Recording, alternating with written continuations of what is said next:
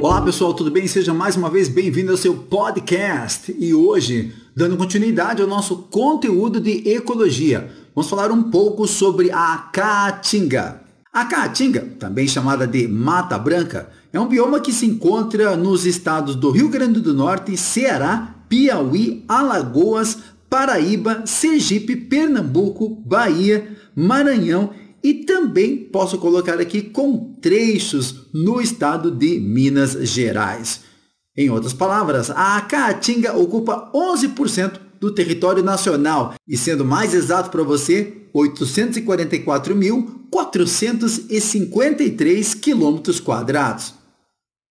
O clima da Caatinga é semiárido e com chuvas irregulares.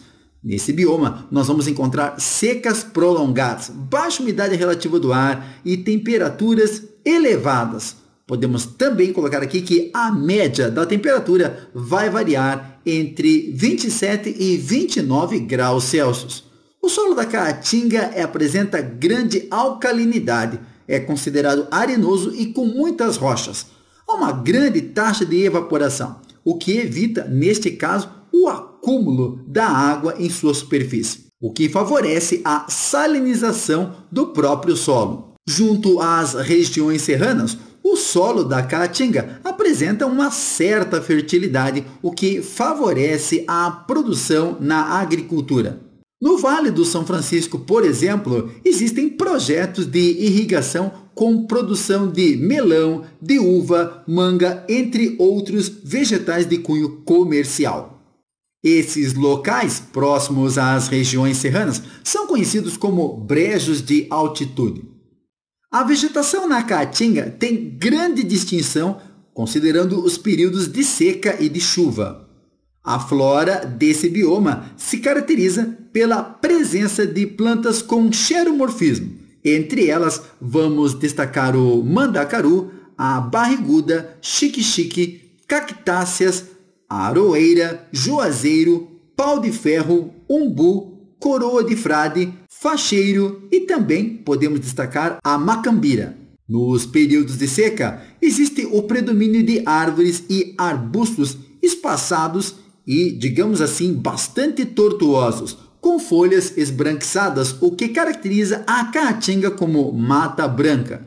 Na caatinga destacam-se as plantas cactáceas e xerófitas, de pequeno ou médio porte e podemos destacar aqui as plantas caducifólias, aquelas que perdem as folhas num período do ano.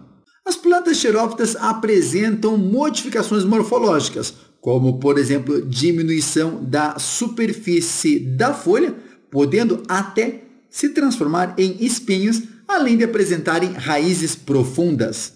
Nas épocas de chuva, as plantas apresentam folhas esverdeadas e com muitas flores. Acredita-se que há aproximadamente 900 espécies de plantas sobrevivendo na Caatinga. Entre a fauna, nós podemos encontrar o sagui do Nordeste, o macaco prego, o mocó, o preá, o gambá, o carcará, o veado catingueiro, o calango, a gralha canção, a cascavel, a jiboia e podemos destacar também aqui o sapo cururu. Basicamente, a caatinga ela é dividida em duas grandes regiões. O sertão, que se localiza no interior, sendo mais seco e com uma vegetação de ramos duros e secos. E também poderíamos destacar aqui o, agreste, que é uma região próxima ao mar, onde vamos encontrar maior umidade e uma vegetação além de mais densa, mais alta. Eu espero que você tenha apreciado esse podcast dando informações importantes para você sobre a Caatinga.